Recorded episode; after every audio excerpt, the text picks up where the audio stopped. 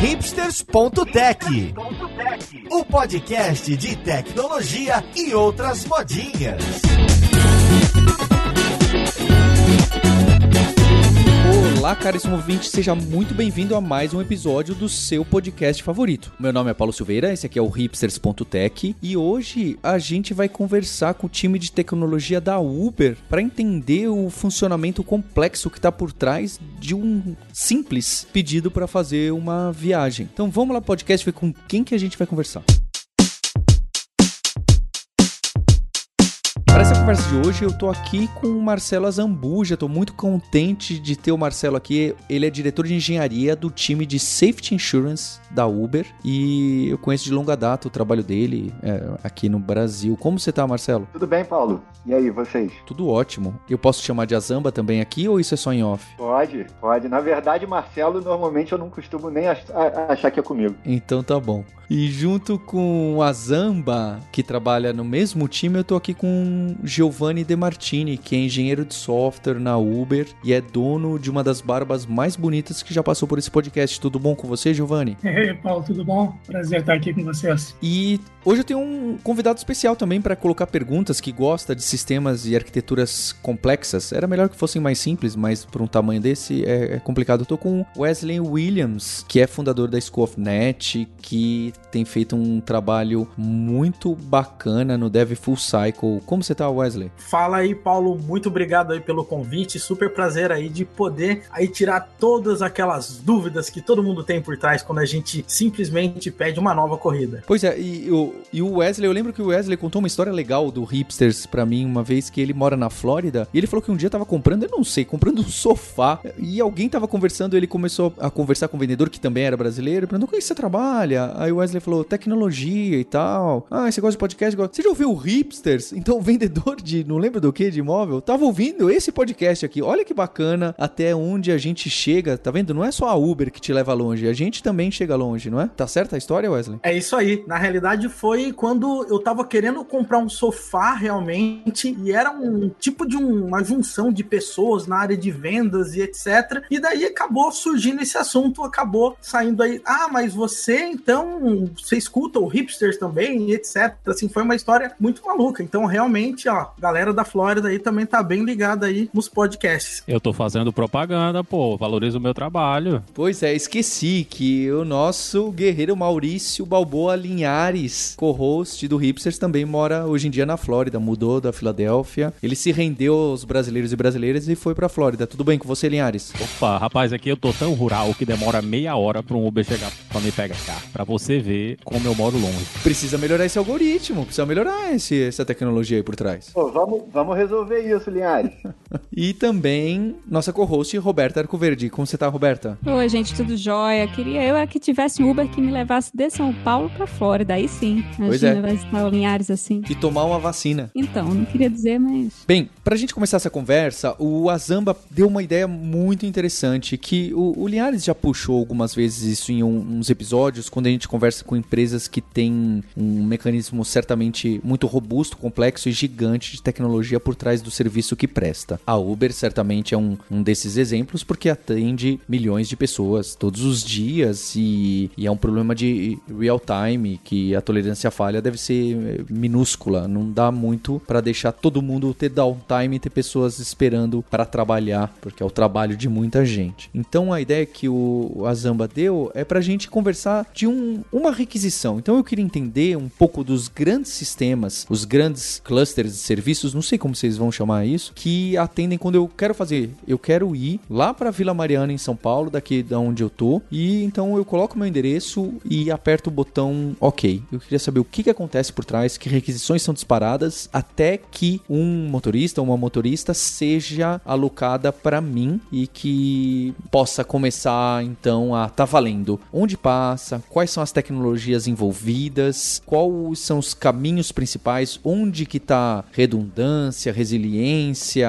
e bem, tudo que vocês acham que é interessante, tudo que uma pessoa quando entra na Uber precisa começar a entender e saber onde que tá. Boa. E aí, só para dar uma ideia de, de escala, Paulo, a gente está falando, quando a gente está falando disso, a gente está falando de mais de 16 milhões de viagens por dia que a gente faz. E, obviamente, por ser uma empresa global, isso fica distribuído nos vários time zones, então não para. É até interessante esse negócio do não para, né? Que já faz alguns anos que a gente está sem nenhum segundo passar sem que a gente esteja em alguma, em alguma viagem, né? Então é realmente não para. Então o que acontece quando uh, você abre o Uber da o, app da Uber, né, e pede uma, uma viagem, né? Como falou, vai lá, coloca o endereço, clica em pedir viagem e em alguns minutos está no seu trajeto, né? Parece bem simples, mas por trás disso, como vocês falaram, né, existem milhares, literalmente, de microserviços interagindo para fazer tudo isso aí funcionar. Hoje a gente tem cerca de 3 mil microserviços na, na empresa, sendo que um pouco mais de 100 fazem parte do que a gente chama de Core Trip Flow, né, que são os serviços uh, centrais aí. Um, as linguagens que a gente usa, linguagens oficiais para serviços de back-end hoje são Go e Java. É, ainda existem alguns serviços uh, criados mais antigamente que estão em Python e Node.js, né, mas que já estão sendo migrados uh,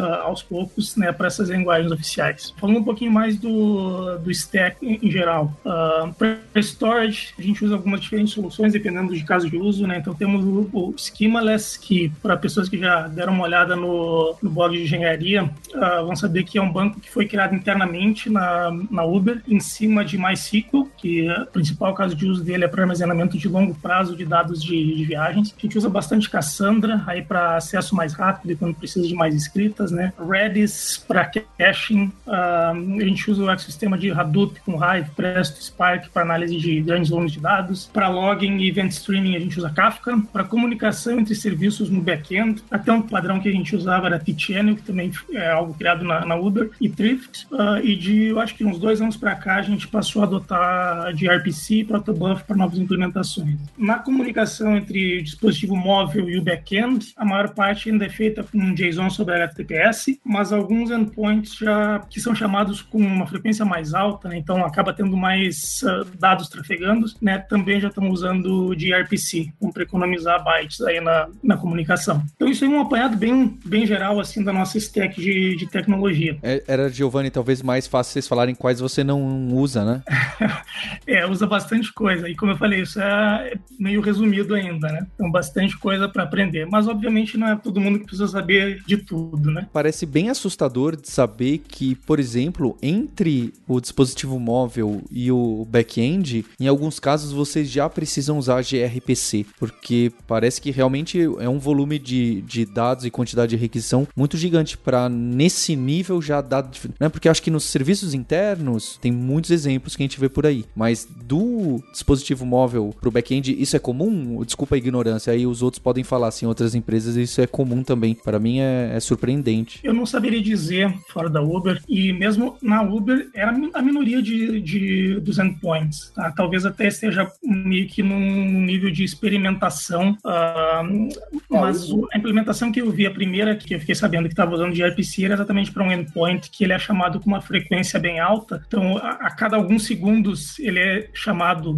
né, de todos os, os apps que estão abertos, então acaba gerando bastante tráfego, né? E também pensando na, na economia de largura de banda do lado do, do usuário, né? Então, uh, já se torna interessante. A maioria, Paulo, da comunicação da app com back-end ainda é HTTP e JSON. Exatamente. Então, é, é. Assim, é, o protobuf é o padrão interno e para alguns endpoints que são é, mais demandados. Exatamente. É. Mas então, voltando ao que acontece quando a gente pede uma viagem, entrando um pouquinho mais no, no detalhe, né? Já no momento que o app é aberto, né, iniciam as interações entre o mobile e o backend. Então, ó, por exemplo, já é enviada a localização atual do usuário, que é utilizada para carregar o mapa, né, e mostrar a localização aproximada de alguns motoristas que estão na, nas redondezas, né? Além disso, também já vai calcular uma estimativa do tempo para um motorista chegar até você. Então, aí já começou a, a comunicação, a interação entre, os, entre o mobile e a execução dos, né, dessas centenas, milhares de, de microserviços. Após a seleção do endereço de destino, que para isso a gente consome APIs da, da Google, vários outros passos no, no back-end vão, vão acontecer. Então, é necessário, por exemplo, identificar todos os produtos que estão disponíveis na localização do usuário, né? Uber Black, UberX, Pool, Flash, etc. Qual é o preço e qual é a estimativa de tempo para cada uma das opções. Cada uma dessas informações passa por um conjunto de serviços diferentes. Note que não é por um serviço diferente, né? Por um conjunto de serviços. É, como a nossa arquitetura é organizada em camadas com responsabilidades diferentes, cada uma dessas requisições ela envolve etapas, né? Como uh, roteamento, validação, orquestração, que vão acontecer em serviços diferentes, em camadas diferentes nessa arquitetura. E enquanto a gente está navegando pelas telas de seleção de destino, de produto, o backend vai recebendo atualizações e já procura tomar ações para otimizar né, a experiência de passageiros e de motoristas. Por exemplo, através de um,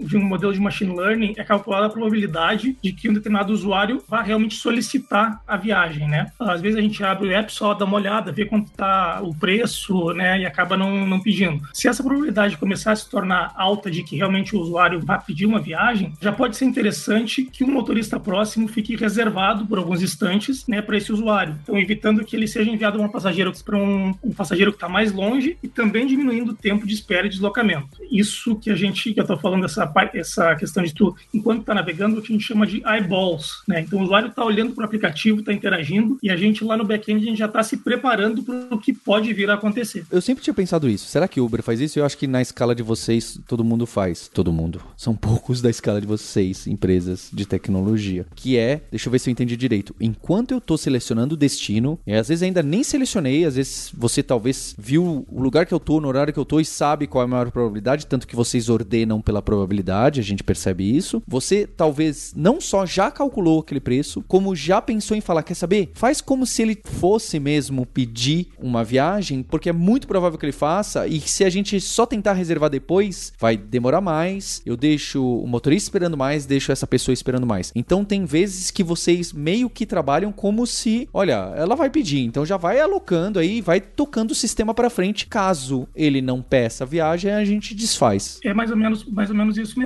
Obviamente, né, para validar que essa abordagem ela funciona, que realmente melhora os tempos, melhora o tempo de espera, uh, né, existe todo um processo de experimentação, né, para antes de realmente passar a utilizar isso em todas as localidades onde a Uber está, né? Mas isso é uma é um caso de uso, né, em que a gente já já utiliza sim. É, é um grande sistema de otimização combinatória, né? É o que a gente chama que é o, é o marketplace, né? Que é, que é, onde você faz esse casamento da, da demanda com, com, a oferta. Ele, ele tem uma lógica sofisticada de otimização. Exatamente. E a gente vai, vai chegar lá no, no nesse fluxo aí, né? Então, uma vez que a gente, que o usuário decidiu, ah, eu realmente eu quero solicitar a viagem, né? Então ele clicou lá no, no, botãozinho, né? Aí vai entrar um dos fluxos mais complexos em termos de interações. Então o dispositivo móvel, né, o app vai chamar o nosso endpoint de pickup, né? No, no que a gente chama de Edge Gateway, né? Que é a nossa API Gateway, né? Aquilo que é tudo que é exposto externamente está ali nessa camada. E nesse momento vão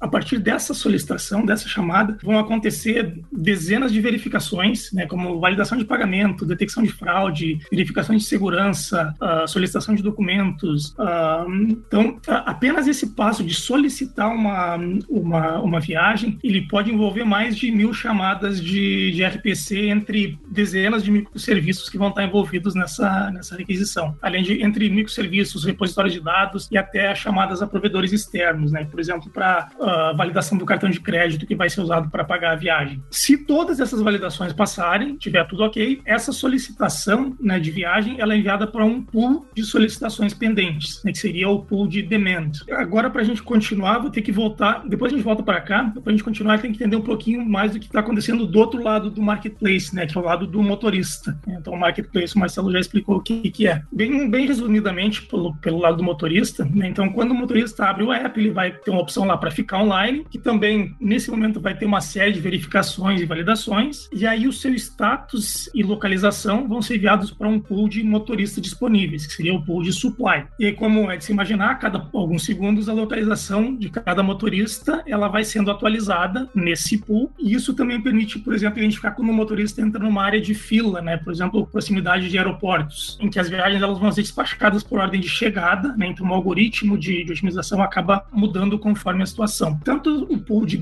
de demanda quanto de, de oferta, de supply, para isso a gente usa, usa Redis para ter essa informação toda muito prontamente utilizável. Né? Então, para toda essa utilização ela ser muito rápida. E no momento que a gente tem, então, a informação dos dois lados do marketplace, demanda são as solicitações de viagem né, e oferta, o supply são os motores disponíveis, vai entrar o processo que a gente chama de radar scan. Tá? Então, você pode imaginar aquele radarzinho do, do avião que fica a barrinha verde girando lá. É um processo que executa a cada 10 ou 5 segundos, dependendo do volume da cidade, e faz esse pareamento né, de oferta demanda, buscando otimizar o tempo de todo mundo. Então, isso não significa que o motorista mais próximo vai ser despachado para você, mas que a soma dos tempos de chegada de todas as solicitações que estão sendo despachadas naquela varredura vai ser mínima. Então, pode ser que você tenha um motorista que está um minuto, mas o que vai chegar para ti vai demorar dois minutos. Mas isso é porque isso otimizou para um outro passageiro. É uma otimização que a gente está buscando. E isso é uma explicação bem simplificada, né? Esse algoritmo de matching, como a gente chama,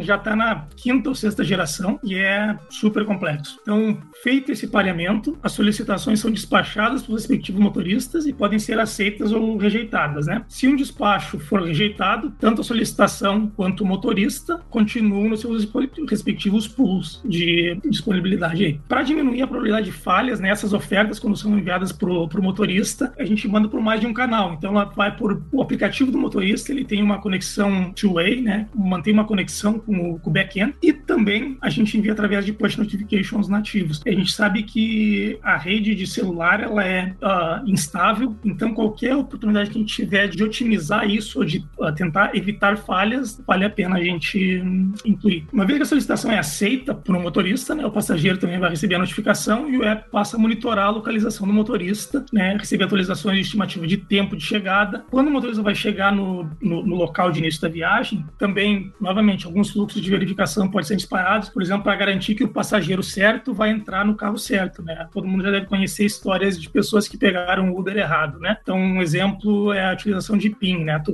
precisa dar o código certo para o motorista para conseguir iniciar a viagem. Ah, o PIN é por causa disso? Eu achava que era porque, não sei, será que alguém dá um golpe no Uber, na Uber e, e faz algum jeito de falar que fez a corrida e não fez? Eu achava que era algum mecanismo assim, mas não, é para evitar alguma confusão que seja a pessoa, poxa, tem alguma coisa perto aqui, pode ser que. Tem dois casos de uso, Paulo, é interessante pro PIN. Assim, o, É. o PIN, ele pode, a gente usa o PIN em grandes eventos, então a gente pode habilitar o PIN. Imagina o seguinte: você tem um grande show, você tem uma demanda muito grande de pessoas saindo de um determinado evento, e aí o, o matching do usuário com os parceiros motoristas, ele vai acabar sendo pouco eficiente. Então, acaba que o modelo de você sair, ter uma fila, você entra no, no, no Uber e ele faz o match ali com o PIN, ele pode ser usado. Então, esse é um modelo que o PIN ele resolve um problema logístico quando você tem grandes eventos. A gente experimenta ele eh, algumas vezes, mas é sob demanda quando você tem, por exemplo, um show, ou quando a gente tinha, né, um show ou eh, eventos esportivos. Eu lembro quando eu fui para a Índia, quando no aeroporto, na saída do aeroporto da Índia em, em, em Bangalore, tinha uma fila de Ubers, e aí quando você entrava no carro, é,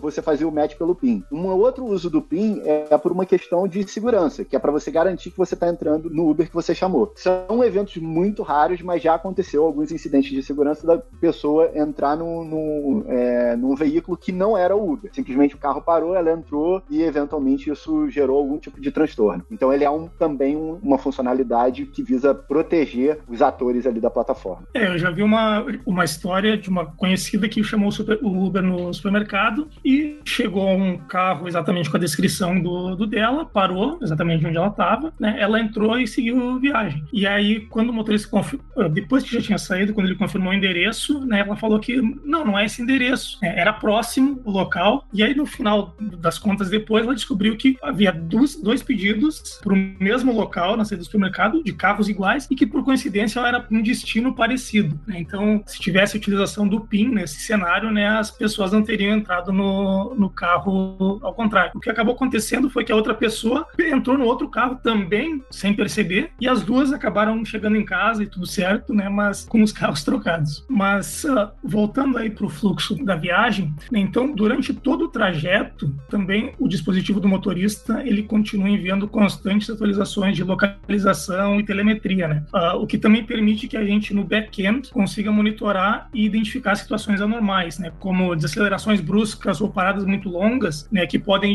identificar um acidente ou alguma outra situação de risco. E aí no final, quando todo mundo chegou no seu destino, aí a viagem é finalizada, aí vão acontecer todos os fluxos de ajuste de preço, de cobrança e tudo isso, tudo isso aí acontece assincronamente, obviamente. Dentro de alguns segundos, né, isso aí vai estar tudo disponível, o usuário vai acabar recebendo e-mailzinho, uh, são disparados vários processos nesse final da viagem também. Então, resumidamente, ou talvez nem tão resumidamente, uh, isso seria um, a história de uma da vida de uma viagem na, na Uber. Acho que um ponto interessante é, no, no início, a gente tinha basicamente é, dois serviços, né? Eram dois grandes serviços em, em Python, é, Flask, que tinha a API e o Marketplace. Toda a lógica estava ali. E aí, obviamente, ao longo do tempo, então o Edge Gateway hoje ele já está na terceira versão. Na segunda versão a gente foi para Node, com bem mais flexibilidade. E hoje a gente já está aí na, na, terceira versão. Então, quando a gente estava na segunda versão, a gente já estava falando de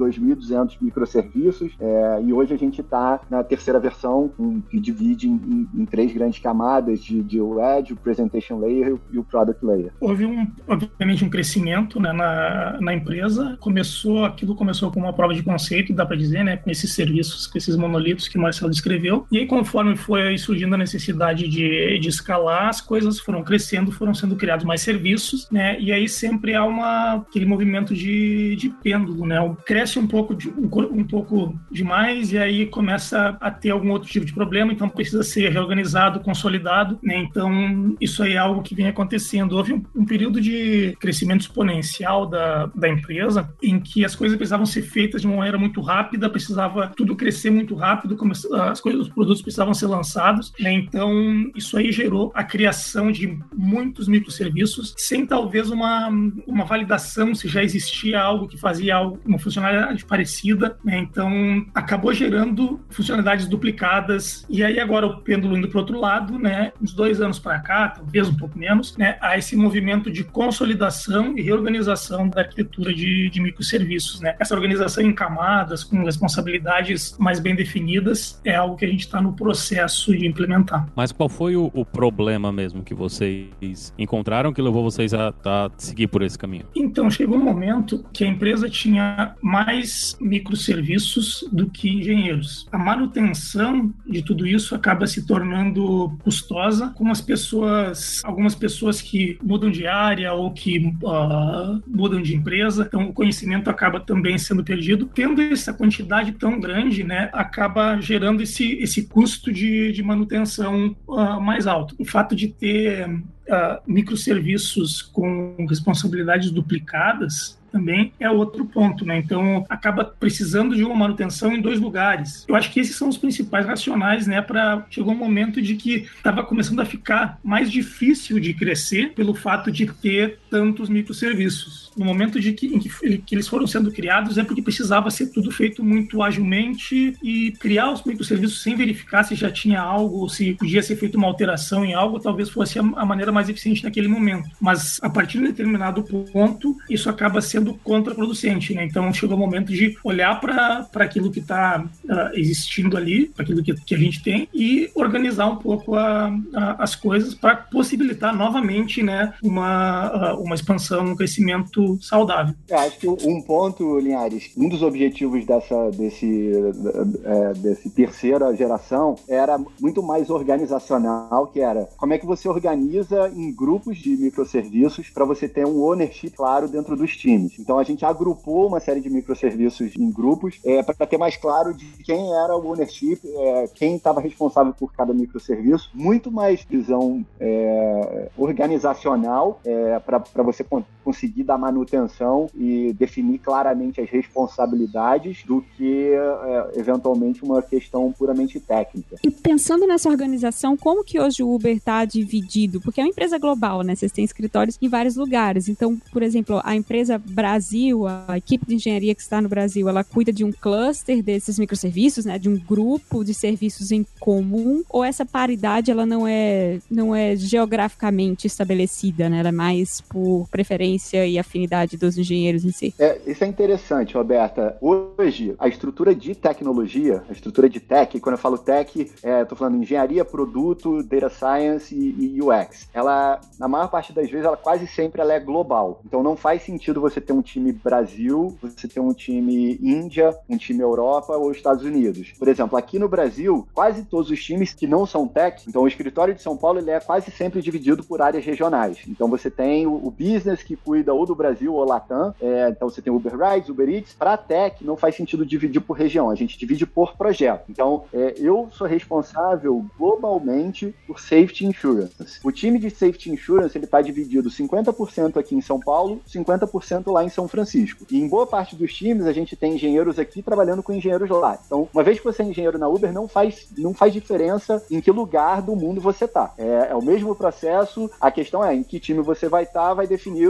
que, que áreas você é dono. Antes de eu entrar na Uber, a Uber experimentou em ter o que, ele, que a gente chamava de growth teams. Então, você tinha demandas específicas de uma região e aí você tinha um time trabalhando nisso. Então, eventualmente, o Brasil tinha lá uma demanda que era implementar o Pix. Estou dando um exemplo aqui esdrúxulo. Ah, o Brasil precisa implementar o Pix na app do Uber. E aí o time Growth Brasil ia lá e implementava o Pix. O problema disso é que você resolve um problema a curto prazo, que é você ter essas demandas das regiões reprimidas sendo executadas, mas depois você cria um problema de ownership, porque esse time de Growth ele começava a mexer em vários lugares do stack de tecnologia e depois ele tinha que passar isso para o time que era realmente dono desse code base. E aí ele não tinha, ele não tinha o contexto, ele não sabia o que tinha sido feito, então isso funcionou durante algum tempo, depois esses times de growth foram desfeitos e eles foram absorvidos por, por outras áreas. Uma coisa que eu achei bacana pra caramba é essa quantidade imensa de microserviços rodando esses processos que funcionam aí em milissegundos. Mas a gente sabe que no mundo de todo mundo que trabalha com tecnologia, nem sempre tudo tá dando certo. Como que vocês monitoram esse monte de microserviços e garantindo que realmente está tudo funcionando? É, existem algumas políticas claras de fallback em relação a algum ponto específico de ah, caiu algum momento ali a minha comunicação com o usuário, despacha o carro num despacho? Como é que vocês conseguem monitorar e tomar decisões ali em tempo real baseado em tudo que está acontecendo? Acho que o primeiro ponto, Wesley, é você priorizar o nível de criticidade de cada um desses serviços. Então, o Giovanni estava explicando que a gente tem o conceito de que a gente chama de core flow, que é os serviços que são críticos para você conseguir fazer uma viagem. Todo serviço que ele está no caminho crítico, ele é um serviço que a gente chama de tier 1. Então, é, ele vai ter um, um SLA, né? Ele vai ter um nível de confiabilidade, de reliability, de, se eu não me engano, são cinco noves. E, obviamente, toda dependência que ele tem também tem que ser um serviço Tier 1 ou Tier 0. Serviços Tier 0 são serviços de infraestrutura, quer dizer, então são, são os serviços que apoiam os microserviços. E aí, dependendo da criticidade, você pode, então você define se ele é um Tier 2, quer dizer, ele pode ter uma disponibilidade de 4 noves, e assim vai de acordo com qual é o impacto da indisponibilidade disso. Pode ser um,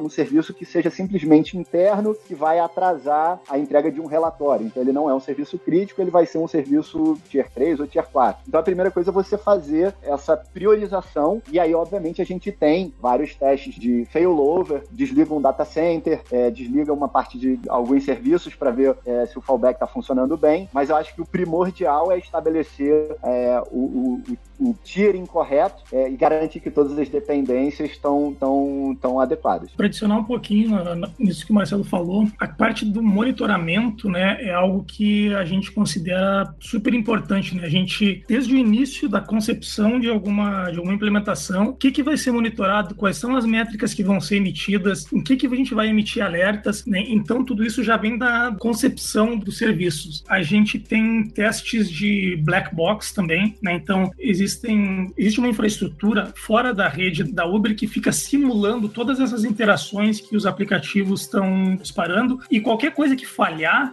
vai disparar um alerta, né? Então, o monitoramento do dos serviços, da infraestrutura toda, né, é uh, extremamente importante, né? E isso aí liga com os engenheiros que estão uh, que estão on call, que estão de sobreaviso, né? Então vão receber esses alertas e tomar as ações para mitigar qualquer problema tão rápido quanto quanto possível. Tem também um time, né, que seria, sei lá, o equivalente ao time do BOP de monitoração, que é um time que a gente chama de Ring Zero, que é treinado em fazer um troubleshooting rápido e, e ter ações de mitigação rápida, caso qualquer um desses serviços mais críticos seja impactado. É, então tem esse, seria quase que um SWAT team para qualquer alerta que tenha um impacto maior.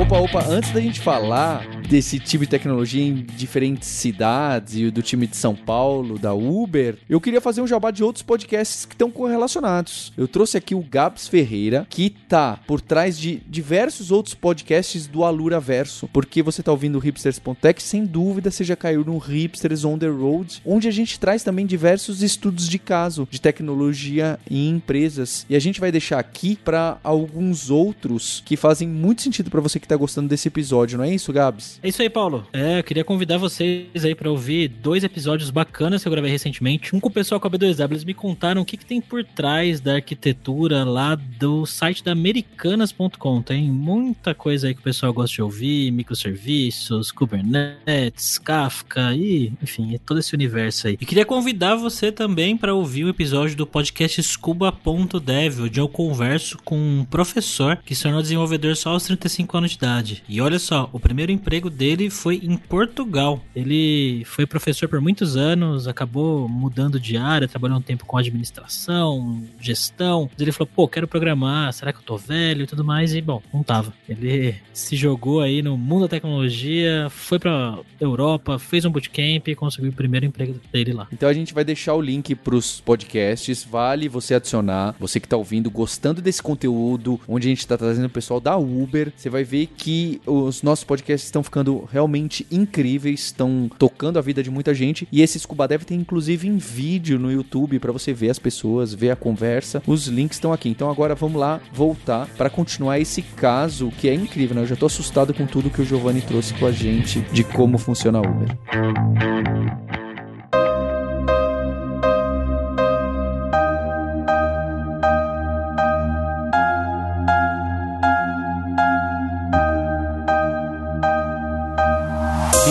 E isso para as diversas regiões, né? Porque usando o aplicativo aqui nos Estados Unidos, dependendo da cidade que eu tô, eu vejo coisas diferentes, né? E, e tem funcionalidades diferentes, tem coisas que aparecem em um lugar e não aparecem no outro. E como é que funciona a dependência entre essas regiões? Nessas regiões elas são isoladas, elas se comunicam entre si. Como é que vocês organizam cada um dos lugares onde o serviço está operando? A organização do- do- dos data centers ou para onde as requisições vão, ela é baseada, dividida por cidade, sim, por localização. Mas não é isso que define quais são as funcionalidades que estão disponíveis em cada cidade, tá? Isso são coisas completamente diferentes. A questão da organização da, da infraestrutura, né, basicamente a gente tem dois data centers principais, que os dois estão uh, operando ativamente, estão recebendo requisições né, de 50% do volume em cada data center, mas qualquer um dos dois ele tem capacidade para operar totalmente uh, né, o volume que a gente precisa em apenas um data center. Então, essa é uma, um dos aspectos que, com relação às diferentes cidades. E com relação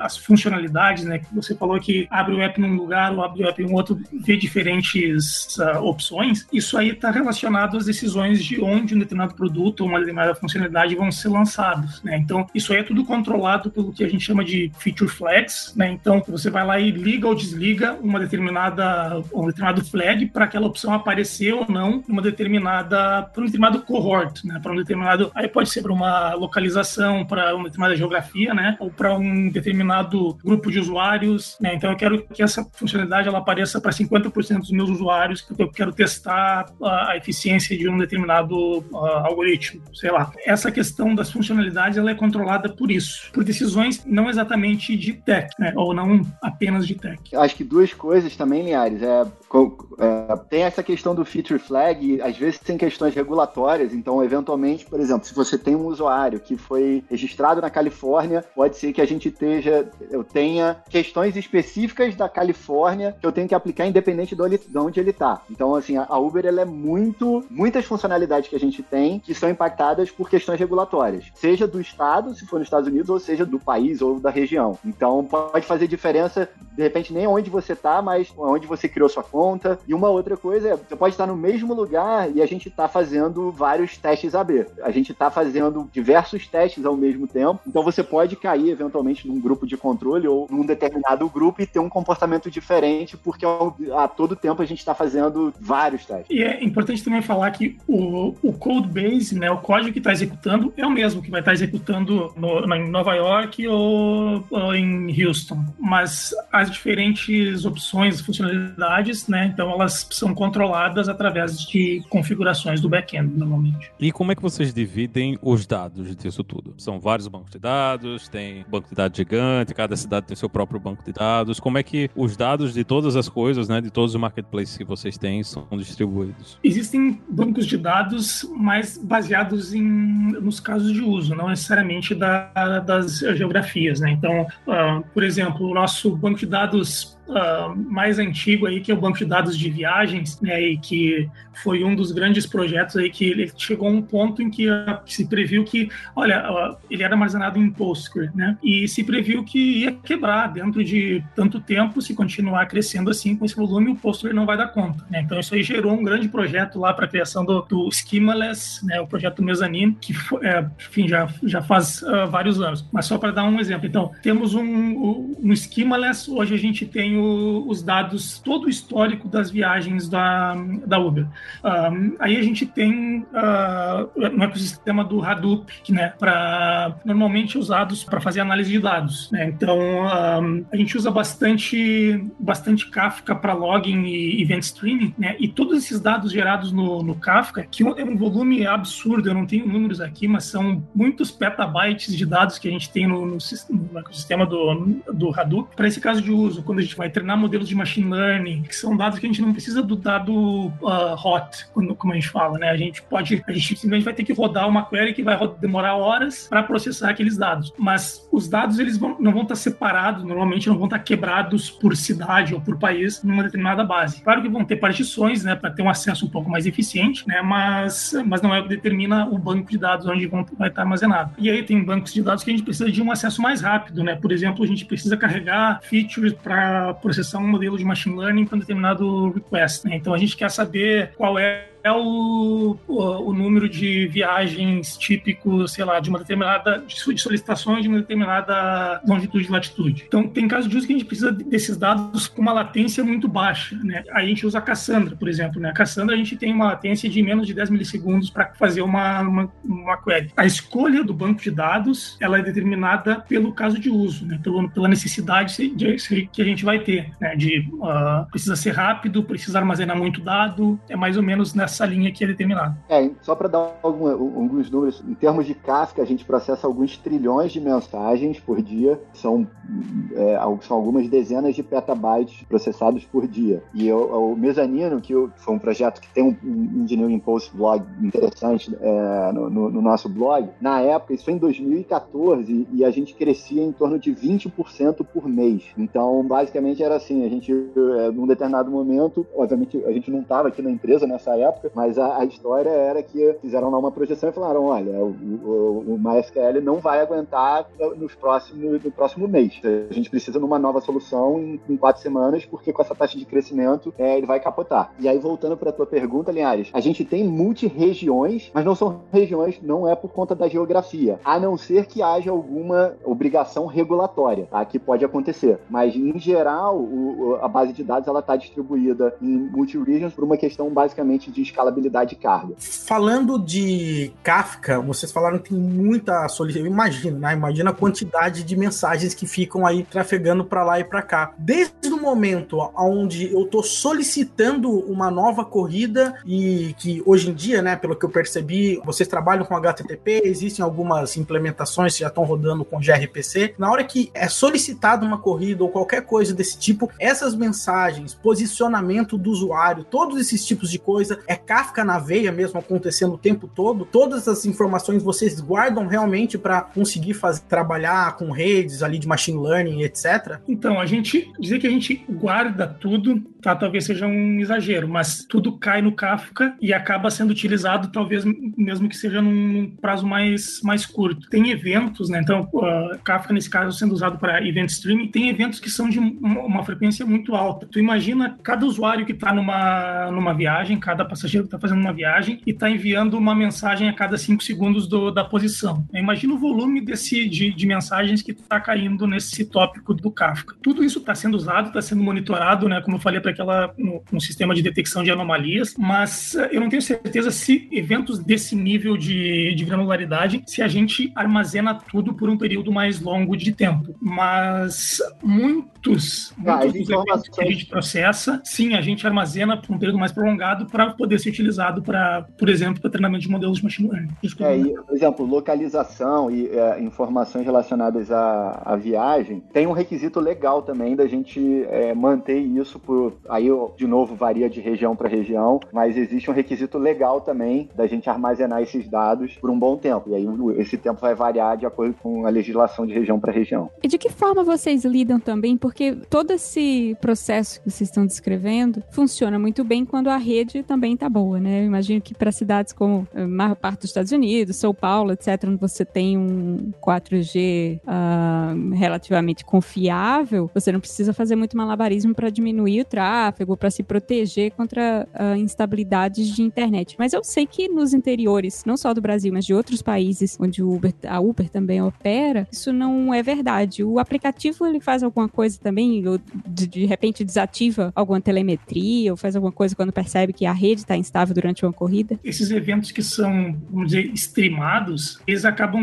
eles são assíncronos mesmo no mesmo dispositivo móvel, né? Então, o que acontece é que se a rede estiver instável, vai acabar acumulando, né, uma, uma série mais longa de eventos que vão ser enviados quando tivermos rede de novo, né? Então, digamos, o, o procedimento padrão para tratar esse tipo de, de, situação é, é esse, né? Tem alguns casos mais, uh, uh, mais específicos em que um, é utilizado, fica armazenado dados uh, no próprio dispositivo, ficam armazenados dados, por exemplo, de uma viagem em curso, para caso haja uma, um, um uma falha no lado do data center, então para não, não ter o risco de aquele pedaço de informação ele ser perdido, né, no caso de uma falha do data center, então fica armazenado também no device para poder ser sincronizado depois, por exemplo, se foi feito um failover de um, de um data center para o outro, essa informação não é, não é perdida. Mas com relação à instabilidade de rede de celular, obviamente é um dos é um, é um grande desafio, né? Até o exemplo que eu falei mais no, no início, né, a gente tenta ter, vamos dizer, redundância de alguma maneira para se uma coisa falhar, a gente gente ter uma segunda opção, né? Então, fazer comunicação assíncrona, né? Que não dependa de ter um, fazer uma chamada com uma resposta imediata. Obviamente, não consegue fazer uma solicitação de viagem assíncrona, né? Então, tem casos de uso que vai depender da, da rede estar disponível. Mas, uh, enfim, é, é, não tem uma receita que funciona para tudo, mas sim, é um dos grandes desafios né, de, de desenvolvimento mobile, né? Sempre tem aquele edge case de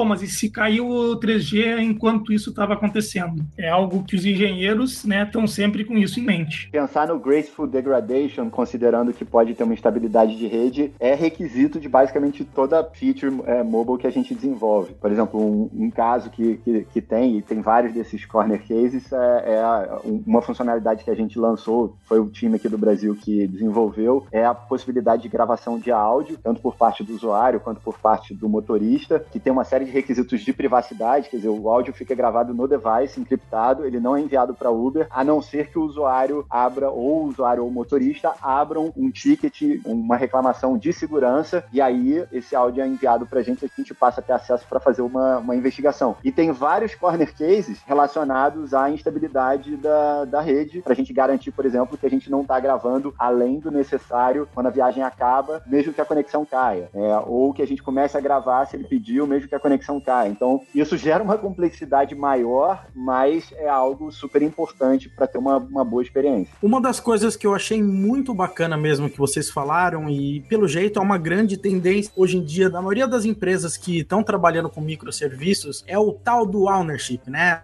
Os desenvolvedores, eles serem donos ali dos seus microserviços, eles conseguem se especializar, cada dia conseguir refinar melhor aquilo que eles estão desenvolvendo. No caso aí da Uber, qual que é o ciclo de desenvolvimento que um desenvolvedor normalmente acaba tocando? Ele ajuda a arquitetar, até que ponto ele monitora, até que ponto que ele faz o deploy dessas aplicações, até qual que é o nível de flexibilidade que um desenvolvedor tem para colocar a aplicação no ar e monitorar ela? Total. Os times são donos do end-to-end -end do serviço. É, então, até indo além da parte do, do, serviço, por exemplo, no caso de safety, né, que é o nosso time, é, que a gente funciona como, como um time de plataforma, a gente vai desde o desenvolvimento mobile da feature até a, é, a criação dos serviços, do desenvolvimento dos serviços back-end, monitoração. Então, desde mexer na app do usuário, a app Uber, a implementação iOS Android, o desenvolvimento dos serviços e monitorar isso e acompanhar a evolução. Então, o time é dono, tem ownership completa do projeto.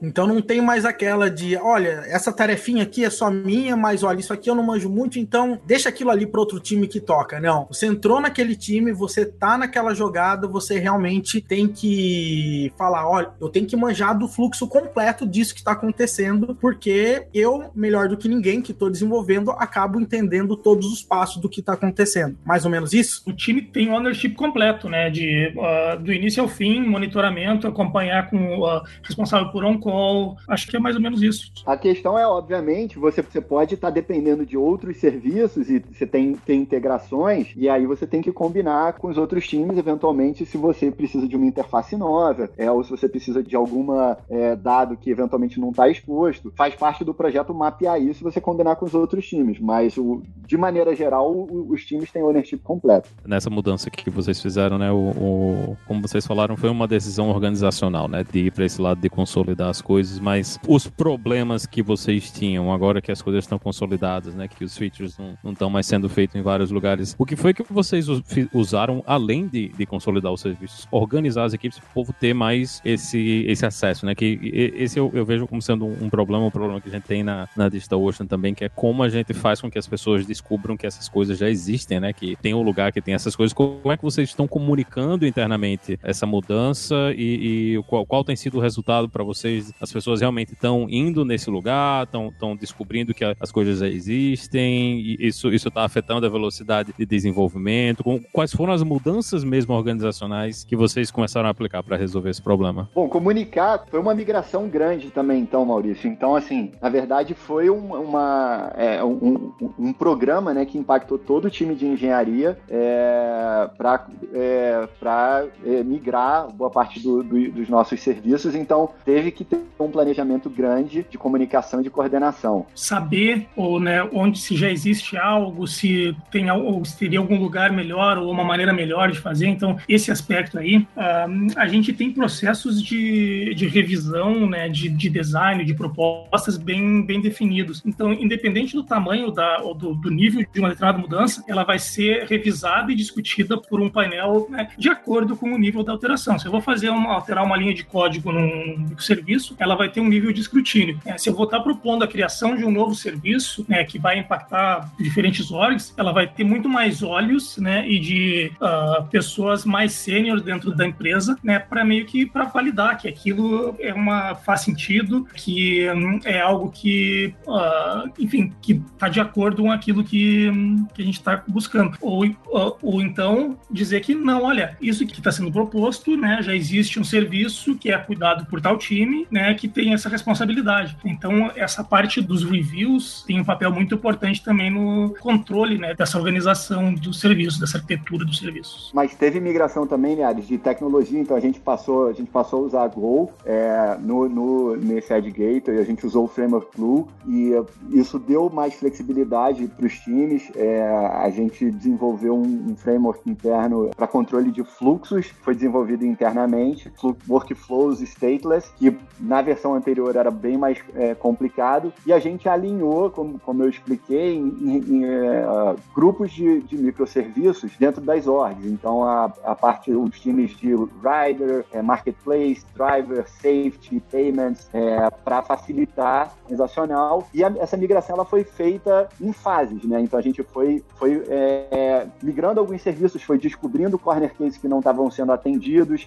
o time que estava liderando essa migração é, implementava, resolvia os problemas de design que, que eram identificados, e isso foi um projeto que durou aí, sei lá, acho que é, mais de um ano.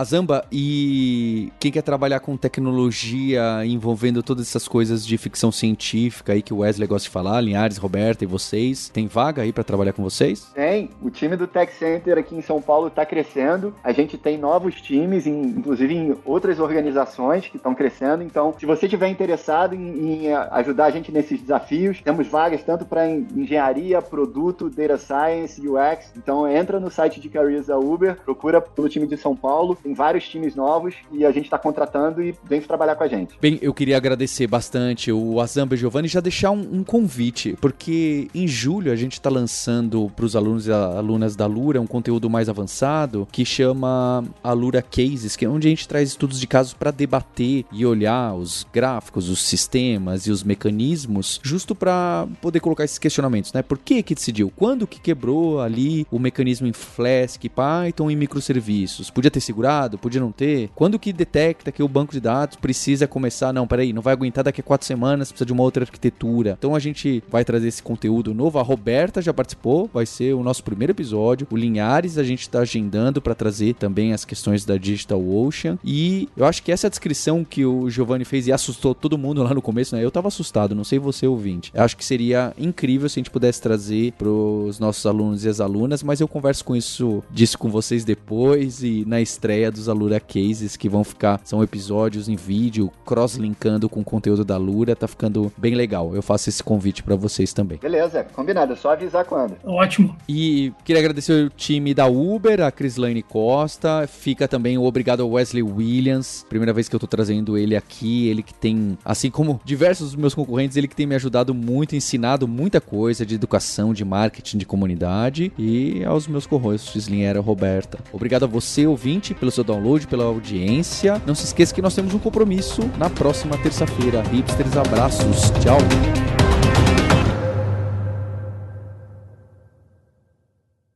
Se você realmente gosta de entender o que está por trás da tecnologia, o que está por trás dos fenômenos que a gente estuda, você realmente deve fazer parte do Alura Verso. Então, vem fazer parte dessa comunidade de nerds, hipsters e devs que tem paixão por tecnologia. Para unir essa comunidade, eu mantenho uma newsletter que eu escrevo toda semana lá em alura.com.br barra imersão, totalmente gratuita, e eu trago diversas reflexões sobre esse mercado de trabalho, sobre o profissional em ter essa questão de especialização versus generalização, que a gente trata também muito na Alura, nos podcasts e todo o universo que a Alura está por trás e está construindo de conteúdo gratuito para a comunidade de tecnologia. Vai lá se inscrever em alura.com.br barra imersão. Estou esperando você. Você ouviu o hipsters.tech, produção e oferecimento alura.com.br, cursos online de tecnologia e Kaelon, ensino e inovação.